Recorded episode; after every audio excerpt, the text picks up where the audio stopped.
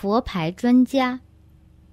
我丈夫很喜欢收集佛牌，是检验佛牌的专家，因为他对每一尊佛牌的来历都了如指掌。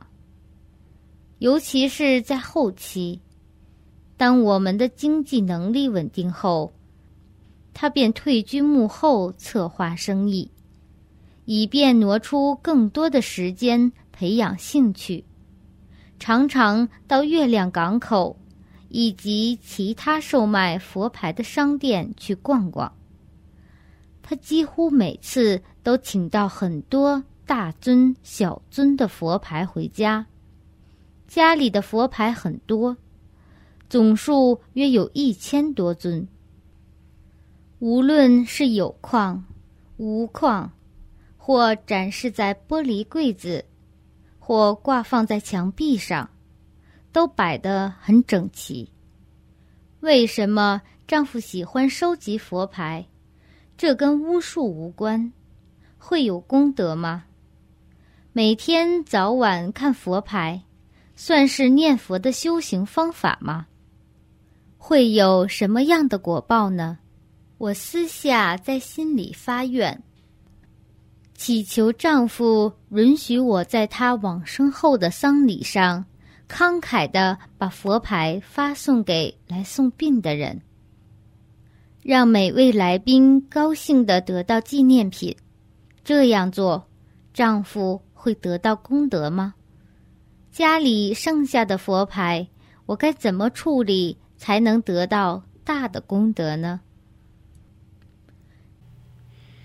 你丈夫喜欢收集佛牌，这与他过去时一样，喜欢灵物和收集古董。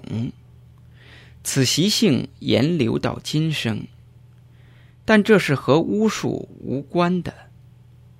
如果为了做生意而收集佛牌，就没什么功德；如果当做兴趣的活动，也没什么功德。但是如果为了念佛的修行而收集佛牌，意念佛陀的所缘，才会有功德。整天用放大镜看佛牌，为了看制作佛牌的材料是真。或假，新或旧，这也没有什么功德，而且也不算是念佛的方法。